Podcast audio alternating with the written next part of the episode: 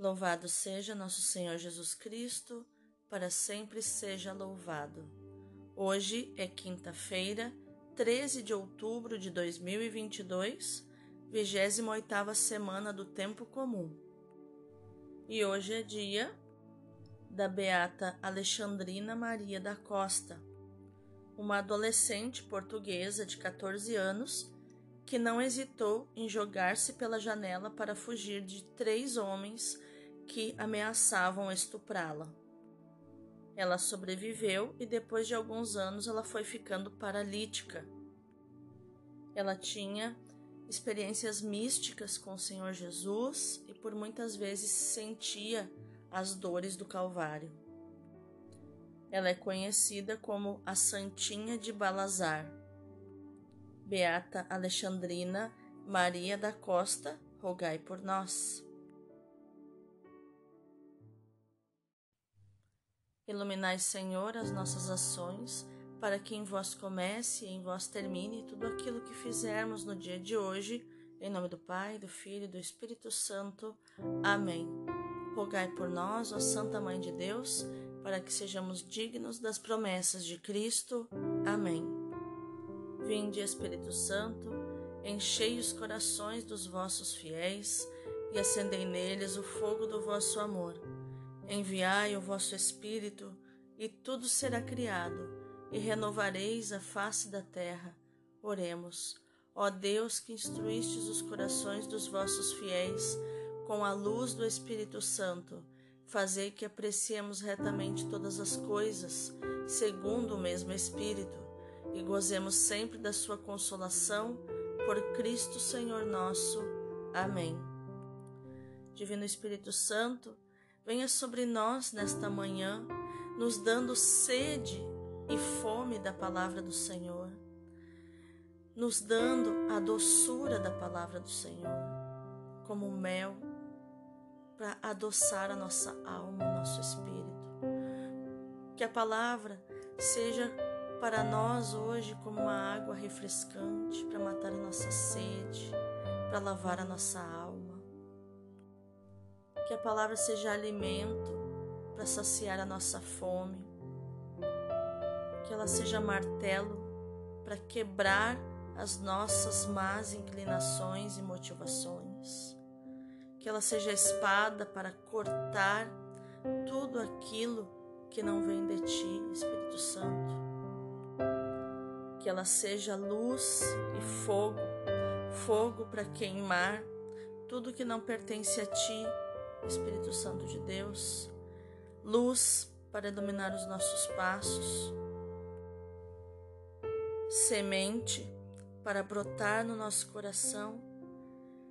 Purifica a terra do nosso coração, Espírito Santo, para receber essa semente e que ela possa germinar dentro do nosso coração.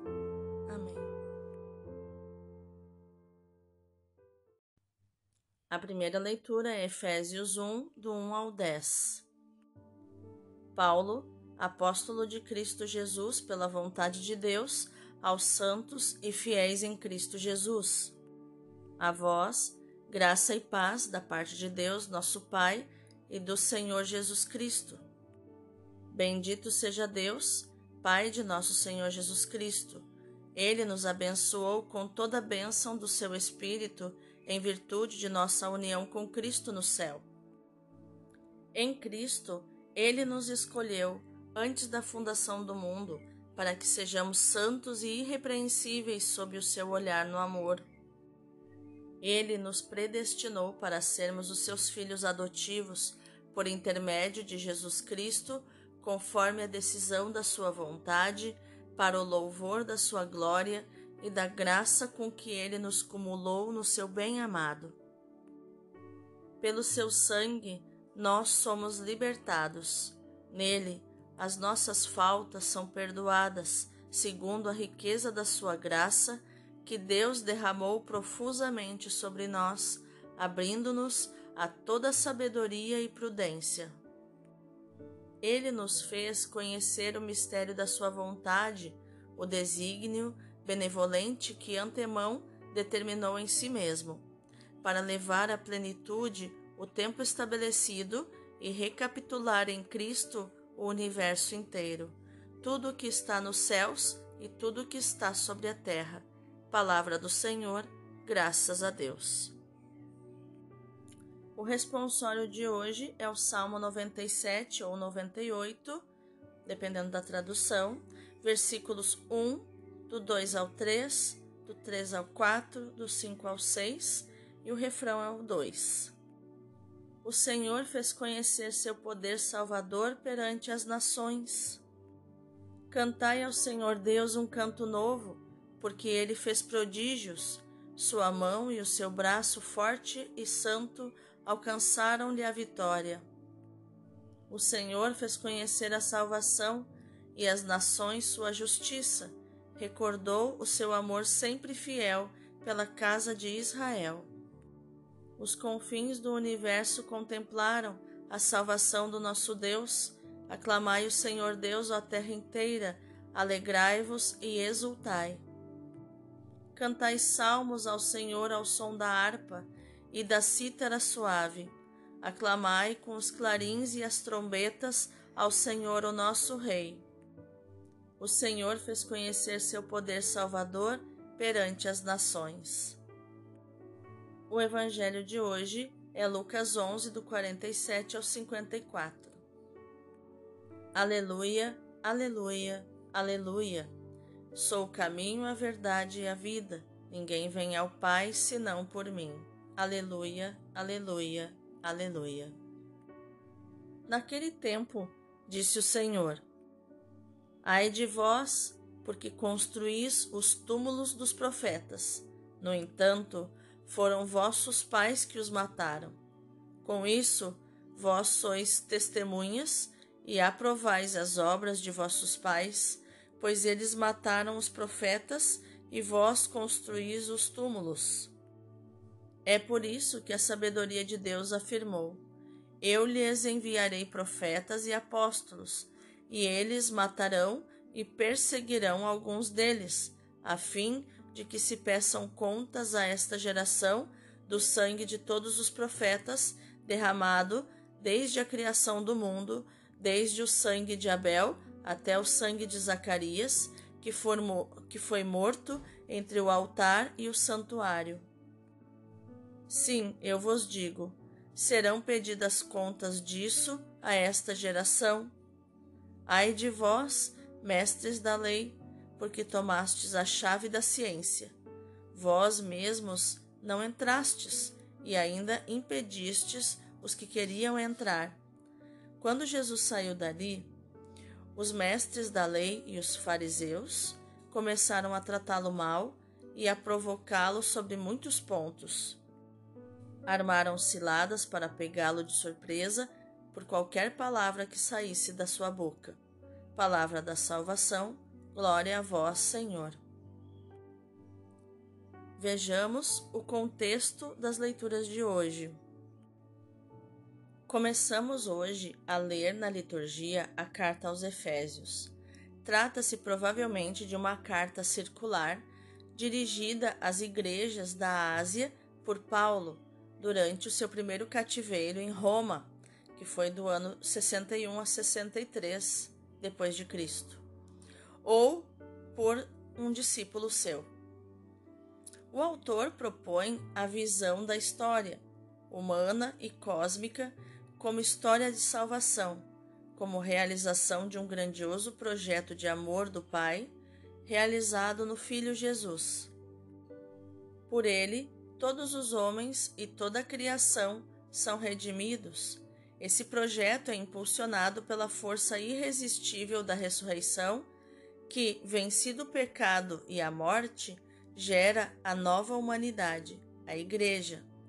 Esta, aprendendo a reconciliar todas as divisões, vai crescendo progressivamente como único e harmônico corpo, cuja cabeça é Cristo.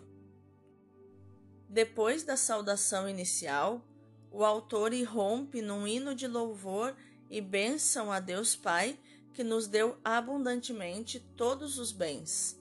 Começa por contemplar a bondade de Deus, que desde sempre quis tornar as criaturas participantes da sua vida divina.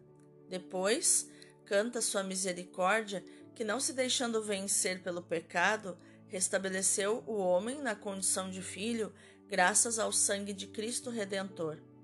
Esta redenção realiza-se ao longo da história. Deus Criador ama a multiplicidade da criação, mas, sendo comunhão de amor, também ama a unidade. Esta sua vontade é atuada em Cristo, que restaura nos homens a semelhança divina. E o salmo nos confirma isso, porque é um salmo de louvor. Louvor diante da grandiosidade de Deus. Já no Evangelho, Jesus, com ironia, desmascara a falsidade dos doutores da lei, que dizem venerar os profetas, mas não acolhem os apelos de Deus, assim como seus pais. Por isso, não são melhores do que os seus pais. Os profetas foram recusados e mortos porque eram incômodos. O mesmo acontece agora com Jesus, palavra definitiva do Pai.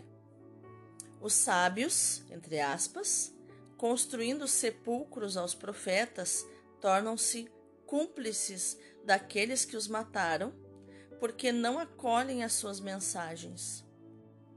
O Calvário irá confirmar esta análise de Jesus apoiada pela sentença de juízo profético, que vai do 49 ao 51, que lê a história de Israel como uma história de obstinação que foi produzindo vítimas, desde o sangue de Abel até o sangue de Zacarias.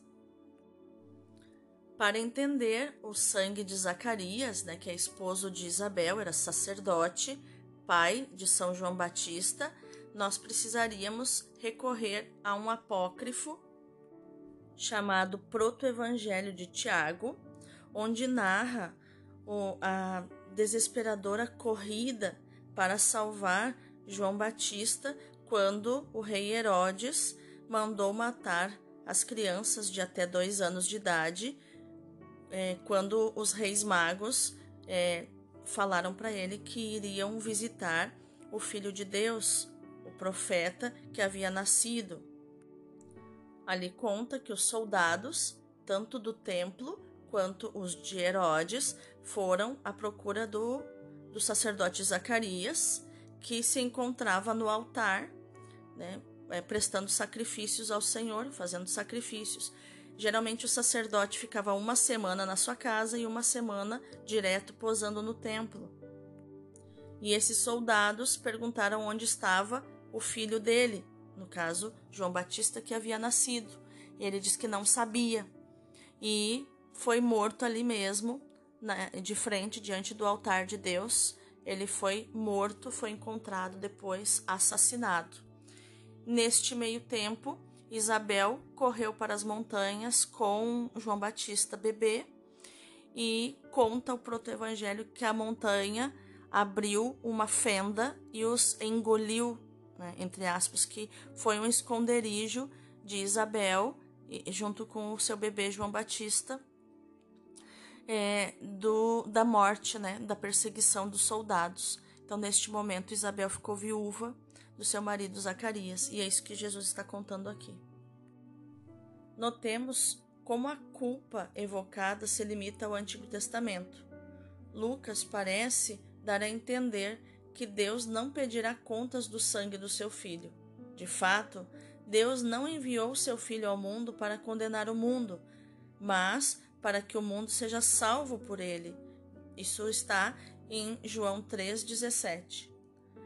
Porém, serão pedidas contas do sangue de todos os profetas a esta geração, porque quem não crê já está condenado por não crer no Filho unigênito de Deus isso está em João 3,18. Jesus verbera fortemente a arrogância intelectual e religiosa dos doutores da lei, que, embora dispondo dos instrumentos necessários, não seguem nem reconhecem o caminho que leva a Deus, indicado pela lei e pelos profetas. E pior ainda, tornaram esse caminho inacessível ao povo, retirando dos preceitos e normas dos mandamentos o seu verdadeiro significado, tanto que de dez mandamentos viraram 613 preceitos para escravizar o povo. Vamos meditar mais profundamente essa palavra. Vamos meditar mais profundamente essa palavra. Enquanto nas outras cartas Paulo tem assuntos polêmicos, fortes e até violentos, que ele fala diretamente aos adversários da fé, contra as heresias que começam a despontar na igreja, aqui na carta aos Efésios, que hoje começamos a escutar, ele revela uma serenidade e um entusiasmo que não são perturbados por qualquer polêmica. Bendito seja o Deus, Pai de nosso Senhor Jesus Cristo, que nos altos céus nos abençoou com toda espécie de bênçãos espirituais em Cristo. Foi assim que ele nos escolheu em Cristo, predestinou-nos para sermos adotados como seus filhos, derramou sobre nós a sua graça com toda a sabedoria e inteligência.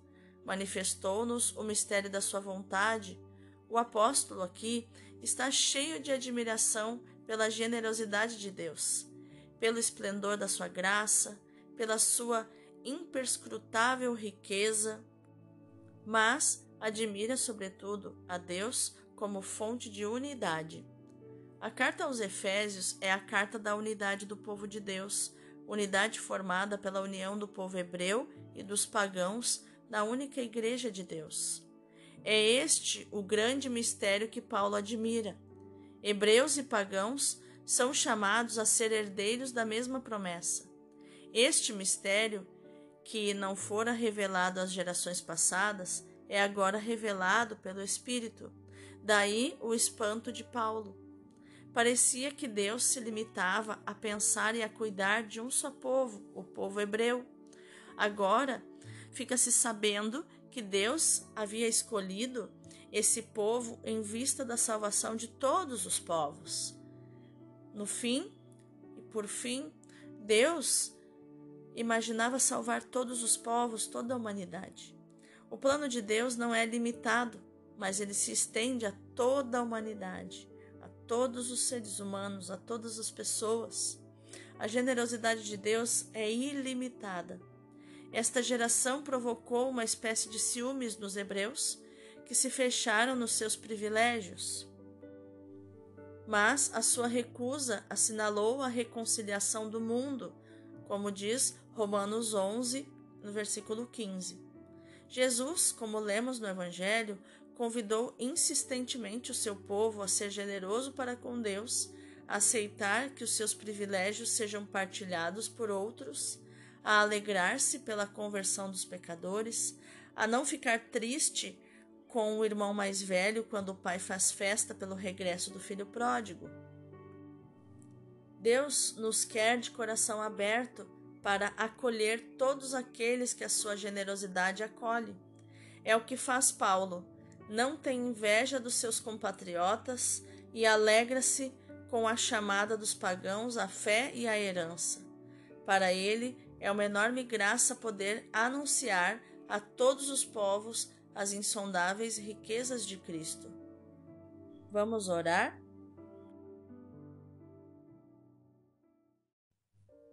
Bendito és tu, ó Pai, porque no teu amado Filho nos deste a redenção e nos revelaste o teu amor universal, o seu lado aberto e o seu coração trespassado, donde jorra sangue e água, são o sinal mais expressivo desse amor que nos reconcilia e reúne na comunidade de amor que é a Igreja.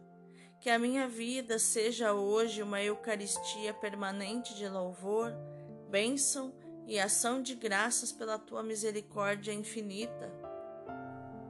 Que, animada pelo Espírito do teu Filho Jesus, me torne cada vez mais profeta do teu amor e servidor da reconciliação na Igreja e no mundo. Amém.